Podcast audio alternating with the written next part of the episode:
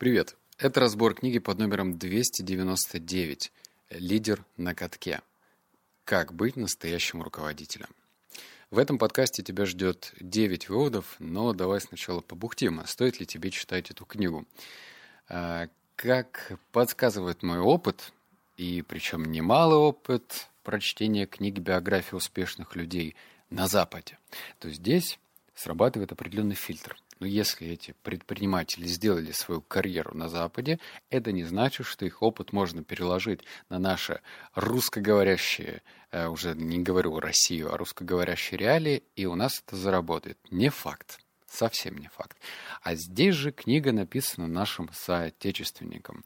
Написана человеком из народа, который сделал себя сам и прошел все пути карьерной лестницы, добивался руководящих постов, но, в общем, прям большой молодец.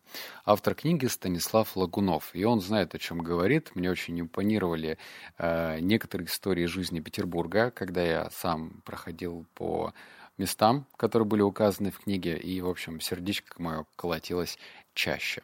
А, если тебя интересует тема лидерства, то эту книгу абсолютно точно стоит прочитать. Читается она легко, на одном дыхании, и, скорее всего, за счет того, что это не просто какая-то методичка, типа делай это, делай то, и будет у тебя э, вот такой результат. Нет, здесь э, такой очень приятный микс из личных историй и правильных выводов, основанных на лидерстве. То есть я сделал вот это в моей истории, и вот что у меня по итогу получилось.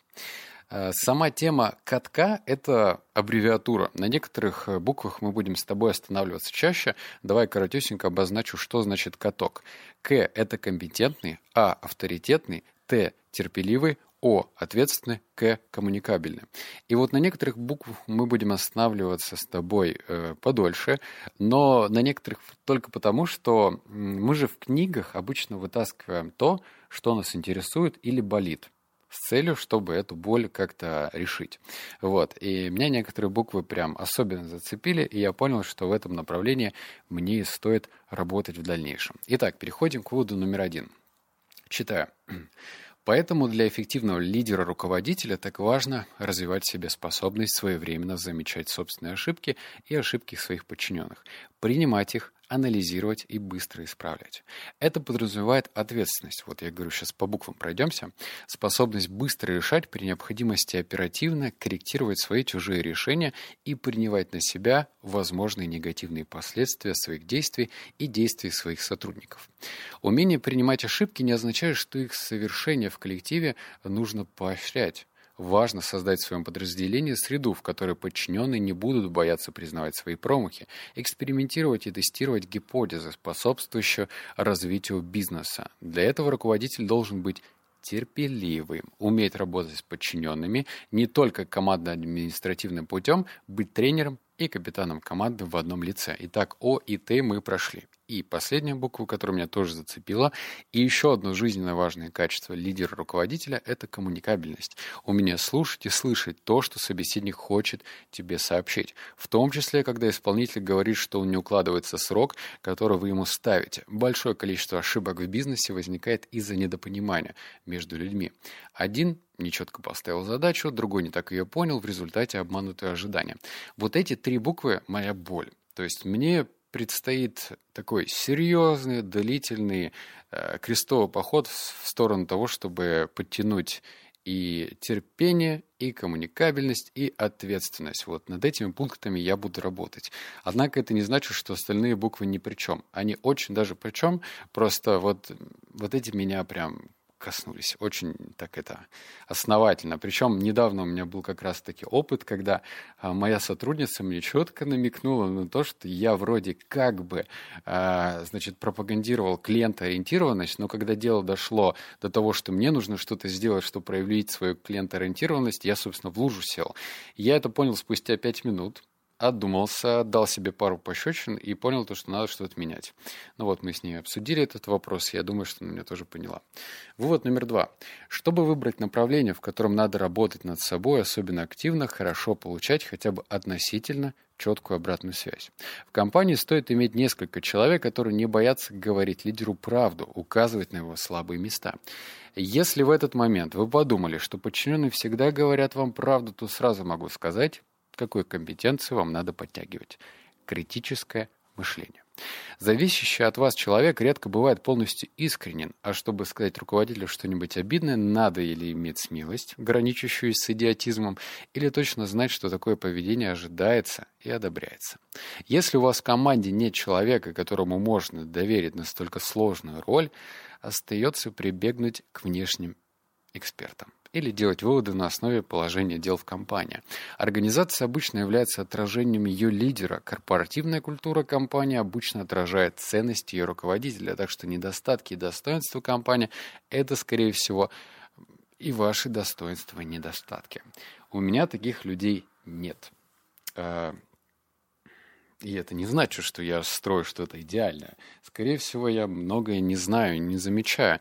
И мне предстоит такой очень серьезный разговор – хотя бы попытка вот эти мосты наладить и сказать своим партнерам, сказать своим сотрудникам, что давайте попробуем, попытаемся. Если вы видите какие-то бреши, какие-то недостатки, то их нужно озвучивать. Причем не в такой лакированной форме, типа ну, знаешь, ну вот здесь было бы неплохо сделать то-то. Это не сработает. То есть у меня такой темперамент, что мне лучше сказать жестко. Это меня заденет. Я сначала пообижаюсь, губки бантиком сделаю минуток пять, а потом пойму, что вот он, как бы поджопник э, в сторону того, что нужно менять. То есть у меня работает именно такая резкая форма. И эту резкую форму я замечаю, ну и вношу корректировки. Вывод номер три. И надо постоянно контролировать качество коммуникации. Необходимо всегда убеждаться в том, что ваши распоряжения поняты правильно. Кивки и слова «я все понял» совершенно не означают, что человек на самом деле понял хоть что-то. Возможно, он просто знает по-русски только эти три слова. Здесь очень пригодится военный подход. В уставе внутренней службы ВС сказано приказ формиру... э, формулируется ясно, кратко и четко, без употребления формулировок, допускающих различные толкования. При необходимости убедиться в правильном понимании отданного им приказа, командир может потребовать его повторения. Исходите из того, что эта необходимость существует. Путь исполнитель, как в армии, что я говорю, путь. Пусть исполнитель, как в армии, повторит ваше указание вслух. Только так вы можете рассчитывать, что он хотя бы услышал то, что вы сказали. Во-первых, я сбился на уставе. Вообще, когда пишут устав, и неважно для кого, для армии или для каких-то э, корпораций, этот устав очень сложно читать. Он то ли написан роботами для роботов, то ли человеком, который не очень-то дружелюбен потому что нужно писать понятливее. Однако в этом выводе кроется очень рациональное зерно. Здесь лучше переспрашивать. То есть, если ты даешь какую-то задачу, то э, не факт, что ее поймут правильно, даже если тебе кажется, что это элементарно. У меня тут бытовая ситуация произошла, э, не буду вдаваться в подробности, но, в общем, мне казалось, что повернуть налево, за забором меня увидеть будет очень даже понятно. Оказалось даже, что повернуть налево и за забором это непонятно, понимаешь, да? Потому что есть контекст. Может быть, когда ты говорил человеку, этот человек в данный момент был занят вот вообще какими-то другими делами. Или у него там в голове были свои мысли, и он слушал тебя в полухо, и все. А значит, решение следующее. Попросить его повторить. Может быть, э, делать это через раз, потому что если это войдет в привычку, это будет уже напоминать, наверное, какой-то детский сад и воспитателя. А давайте, дети, повторим да, стишок. Вставайте на табуретку и декларируйте. Возможно, нужно это делать через раз. Либо сделать как-нибудь э, какую-нибудь игровую форму, чтобы это, опять же, человек не чувствовал себя ребенком. Мы же, э, дети всегда любят и любили, чтобы их воспринимали как взрослых. Поэтому они начинают с детства курить, поэтому они начинают делать что-то еще, якобы я взрослый. То есть все дети ну, ладно, что я говорю, все, большинство детей хотели казаться взрослыми. Вот, наверное, здесь эту взрослость тоже нужно как-то показывать. Вывод номер четыре. Покинув водоканал, он организовал свою небольшую проектную компанию и прекрасно себя чувствовал. Так что в бизнес-книгах пишут правда. Приняв решение о том, что человека надо уволить, увольнять надо быстро и не переживать по этому поводу. Возможно, ты делаешь хорошее дело не только для себя, но и для увольняемого. Этот вывод, он э, вселяет надежду, прежде всего. Потому что увольнять вообще неприятно, но когда ты увольняешь с мыслью, что этот человек, возможно, найдет себя и приложит свои усилия, сильные стороны, и это окупится в 10 раз больше, чем на предыдущем месте работы, то это хорошо. Может быть, он даже реализует свой потенциал по максимуму, а значит, ему нужно помочь, подтолкнуть. То есть не надо считать, что вот ты как в 300 спартанцах вот в этом моменте пинаешь человека в спину, он летит в обрыв, кричит, замедленная съемка, кирпич, дыщ, и все, и кровища много. Вот так воспринимать увольнение точно не нужно. Возможно, человек себя найдет. Может быть, не с первого раза, может быть, со второго, но он найдет. То есть ты просто говоришь, вот э, дверь открывается, а вагончик наш э, прощается, да, и вот человек вышел на перрон и дальше понимает, что ему нужно дождаться следующего вагончика, вдруг там повезет. Вывод номер пять. Трудности и неудачи – неизбежные спутники карьеры любого лидера.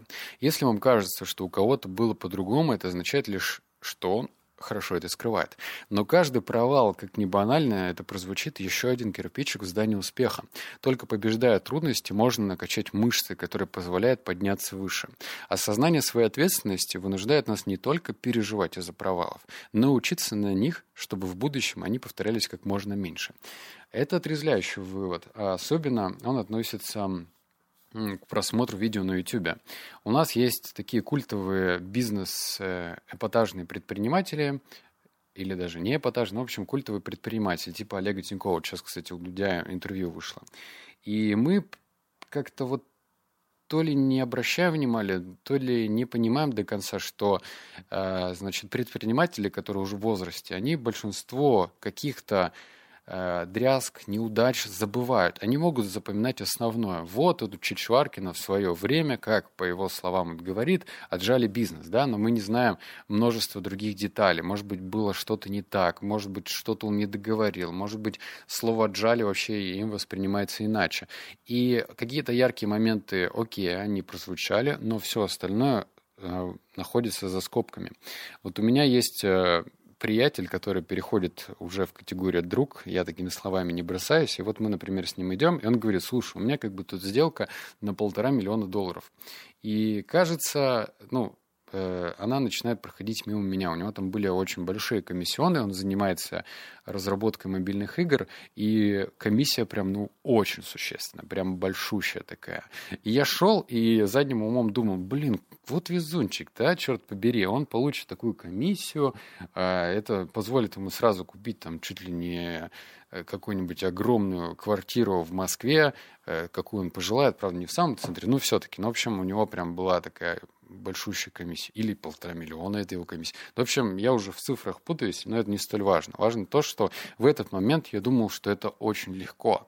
Но, конечно же, даже в категории «друг» ты Э, мало того, что сам забываешь какие-то пунктики да, в этой истории, во-вторых, ты не все будешь рассказывать, а в-третьих, это уже не прикладная история. То есть положить ее на свой жизненный опыт как калька посчитать, что все это реализуется вот так, не получится. И нужно помнить, что если что-то кажется тебе на первый взгляд гладко у кого-то, то это может быть, что этот человек не рассказывает тебе всех деталей. Так что как говорили мне в детстве, акстись Аксения. Кстати, не знаю, почему Аксения, но вот акститься мне предлагали.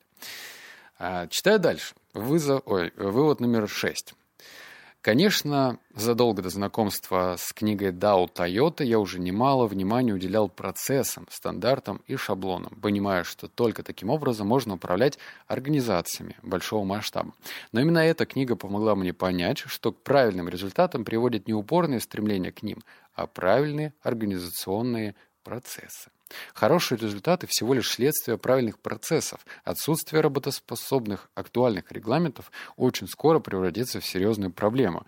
Без внятного сформулированных правил игры ждать от людей, что они будут играть по правилам, было бы по меньшей мере странно. Тем более, что сотрудники пребывали в убеждении, будто любое э, нормирование служит исключительно для ограничения их прав и свобод. А я этот вывод ставил не случайно. Во-первых, отсылки к книгам в этой книге, вот такая тавтология получилась, они повторяются. И повторяются уместно. Потому что Станислав через некоторое время понял, что ему очень нравится читать деловые книги. И через некоторое время он начал очень жестко фильтровать хорошие книги, плохие книги. И у него появился список проверенных книг по лидерству. И ты их можешь совершенно бесплатно получить, но давай с тобой заключим сделку.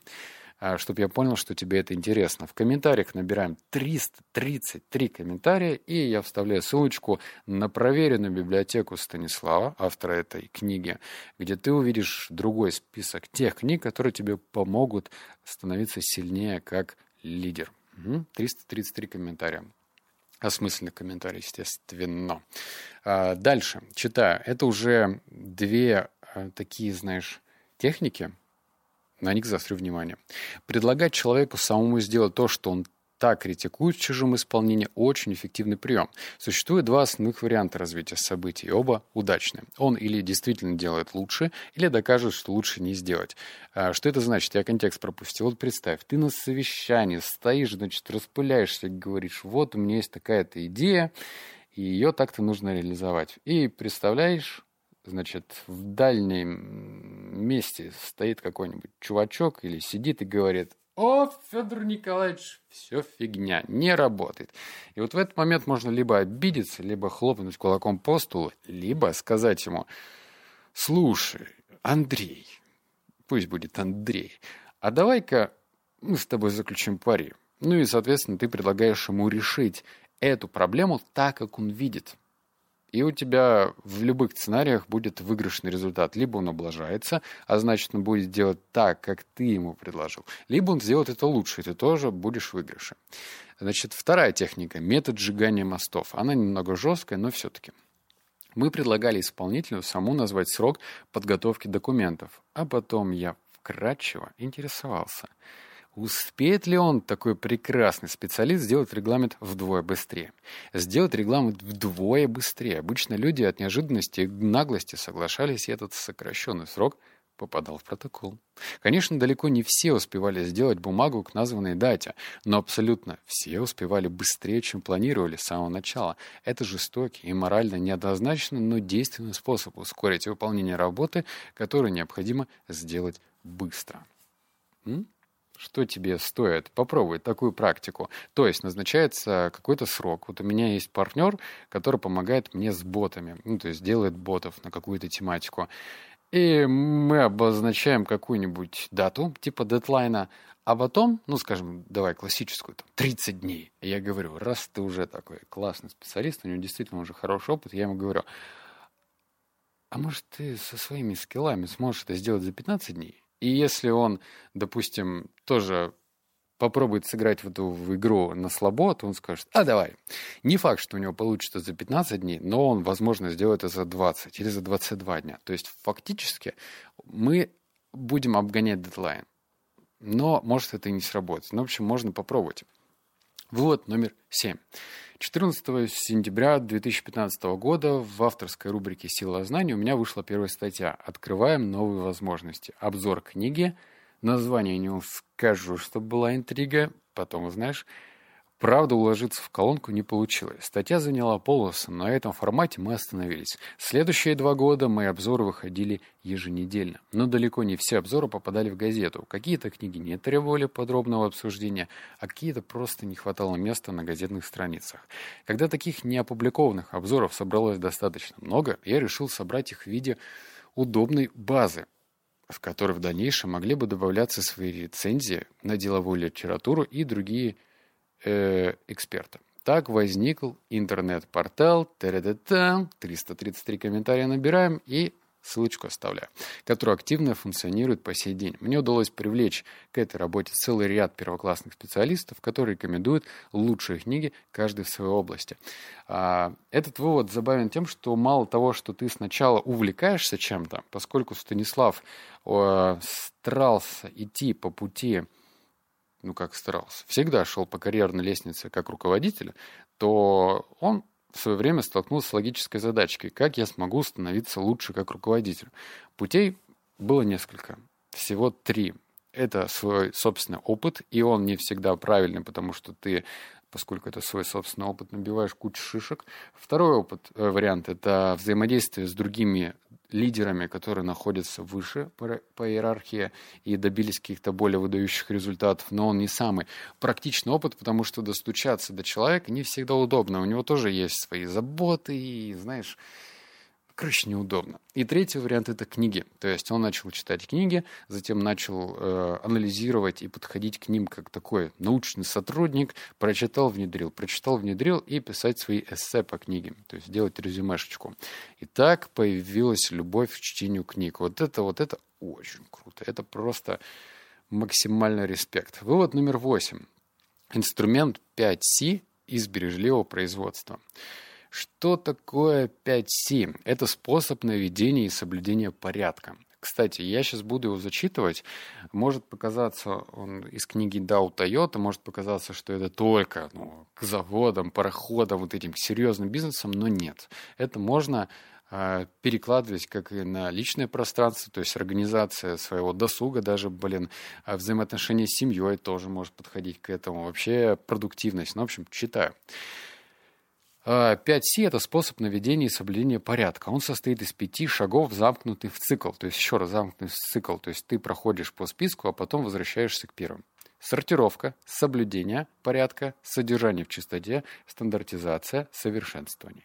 Это непрерывный процесс. Надо отбросить лишнее, выстроить оставшееся в правильном порядке, поддерживать его – превратить новое положение дел в привычку и снова искать, что можно отбросить. В производственной системе Toyota 5C применяется для поддержания порядка на рабочих местах, но на самом деле его функциональность гораздо шире. С его помощью можно навести порядок не только в цеху, кабинете, домашнем шкафу или смартфоне, но и в сознании. Вот об этом я и говорил. Для этого надо отбросить лишнее, распорядить очередность задач, не допускать поступления информационного шума, действовать по установленному распорядку и непрерывно совершенствоваться. Я добавлю изюма в этот совет с вашего позволения. У меня есть неплохой опыт по внедрению привычек – и он следующий. Нужно упрощать. Начни с одной си, хотя бы. Та, которая тебе больше всего нравится. Либо это сортировка, либо это соблюдение порядка, либо это содержание в чистоте, либо стандартизация или совершенствование. Почему с одной си нужно начать? Это как 5 си звучит круто. Это для суперменов, кто очень правильно подходит э, к своей жизни системно и говорит, вот сейчас я буду делать так-то, так-то по учебнику. Не всегда получается. Поэтому лучше начать с какой-нибудь одной си, понять, что эта формула до конца не работает, а потом добавлять вторую си а потом третью си и так далее. То есть начни с чего-то одного. Например, если у тебя бардак, в задачах. Хотя бы скачай органайзер какой-нибудь, планировщик, покрути его, посмотри, что тебе нравится. Вот я там туду листом пользуюсь, например. Это сортировка. Затем ты такой думаешь, блин, ну, ну да, стало лучше, но недостаточно. И начинаешь другую си внедрять. Так что маленькими шагами иди к действию. И, наконец, девятый вывод, он станет моей привычкой. Это очень-очень-очень-очень ценно я прям зафиксировал это, читаем. Дважды задавайте себе вопрос, зачем я это делаю, перед тем, как приобрести книгу, перед тем, как начать ее читать. Первый раз уже позволяет отфильтровать лишнее, но второй повысит надежность отбора. Да, деньги уже потрачены на приобретение издания, но время еще нет. Определенно это более ценный ресурс, сохраните хотя бы его. Вот к выбору книг это не то, что прям такое, знаешь, универсальный вывод для всех, хотя его тоже можно немножечко адаптировать под твой контент, который ты потребляешь. Ну, например, видео, фильмы, YouTube-лекции. Вот смотри, включил какое-нибудь видео, а потом быстро поставил на паузу и думаешь, а зачем я буду его смотреть? Понимаешь, да? Вот это «а зачем» э, может вызвать разные ответы. Просто так, скоротать время, убить время, вот это вообще просто, ну, не очень. Э, блин, хочется сматериться, но не буду. Э, ну, в общем, не нужно, чтобы вот это убить время как-то ассоциировалось с тем, чем ты занимаешься. Вот точно не надо убивать время, а то совсем скоро оно начнет убивать тебя. Этого делать не нужно. Ты должен задаваться этим вопросом. Если вопро- ответ получается качественный, например, я буду смотреть это видео для того, чтобы потянуть как раз-таки навыки в лидерстве.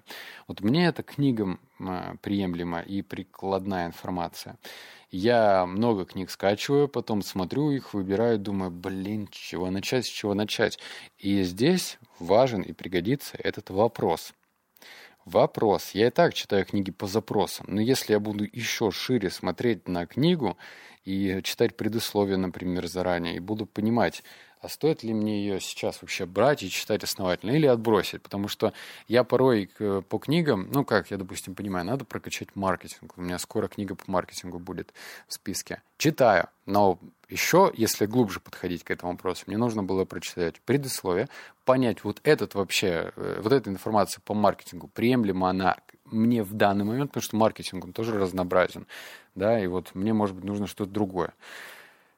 Итак, такой более широкий взгляд на вещи позволит лучше понять, стоит это того или не стоит. Короче, хорошая привычка. Вот так незаметненько мы с тобой 9 выводов обсудили. Это не значит, что в книге всего 9. Это значит, что э, если бы я читал тебе больше выводов, то, ну, сколько вышло уже? 25 минут, да? То мы бы с тобой бы просидели тут часика два, и я бы уже чаем опился и в туалет сходил. Ну, в общем, много тут информации. Бери, читай, книга хорошая, рекомендую. Опять же, собираем 333 комментария и оставляю ссылку на ресурс, который можно бесплатно смотреть, какие-то другие книги, которые рекомендует Станислав лично. Ну все, обнял, поцеловал, заплакал. Услышимся с тобой в следующем подкасте. Пока.